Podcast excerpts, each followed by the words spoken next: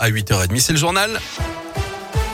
Et c'est avec Colin Cotte. Bonjour Colin. Bonjour Guillaume, bonjour à tous. À la une, 18 000, c'est le nombre de personnes majeures qui disparaissent tous les ans en France. Et c'est autant de familles qui sont dans l'attente de réponses. Dans certains cas, les enquêtes ne donnent rien, faute de pistes suffisantes, de quoi rendre le deuil impossible pour les proches qui veulent connaître la vérité. Hier à Lyon, une vingtaine de familles venues de toute la région se sont donc retrouvées avec les bénévoles de l'association Recherche de personnes disparues. L'occasion d'échanger, de se sentir moins seuls. Parmi eux, Yves et Janine, leur fils Nicolas Suppot a disparu il y a 12 ans à Échirol près de Grenoble.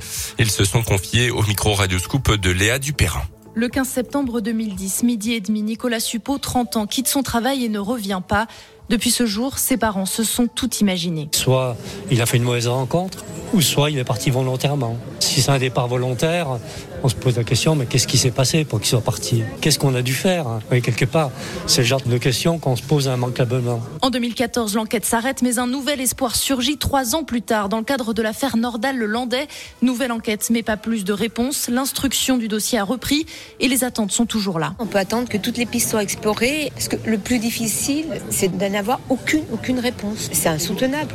On y pense tous les jours. Je regarde, même quand je voyage, je ne peux pas m'empêcher, tiens, cette silhouette, euh, elle ressemble à Nicolas. Euh. On est toujours sur le qui-vive, voilà. Un pôle national consacré au cold case, ces affaires non résolues, a été créé tout récemment, mais les familles redoutent que les moyens alloués soient largement insuffisants. En Auvergne-Rhône-Alpes, l'association Recherche de personnes disparues compte 50 dossiers en cours pour des disparitions non élucidées.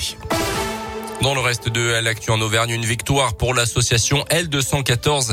Un élevage de cochons situé à Limoise dans l'Allier a été condamné par la justice hier. 50 000 euros d'amende, dont la moitié avec sursis pour la coupe systématique de queue de cochon. C'est la première fois que cette pratique interdite pourtant depuis 20 ans en France est condamnée par la justice. L'agresseur du patron du bar, le Wilson Arion, jugé coupable mais irresponsable de ses actes.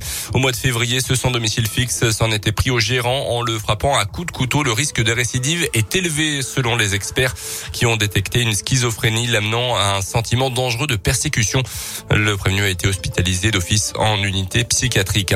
À retenir également cette grosse frayeur sur un vol Air France Paris-New York. Mardi, les pilotes ont dû effectuer une manœuvre d'urgence pour atterrir à Roissy. Leur commande ne répondait plus. La compagnie évoque un incident grave. Les pilotes paniqués selon les enregistrements ont finalement rétabli la situation sans dommage et pu atterrir sans problème non plus. Une enquête a été ouverte.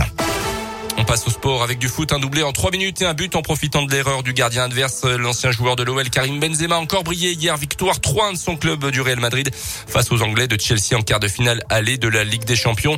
Euh, notez que l'OL joue ce soir sur le terrain de West Ham en quart de finale aller de Ligue Europa. Le coup d'envoi de la rencontre sera donné ce soir à 21h.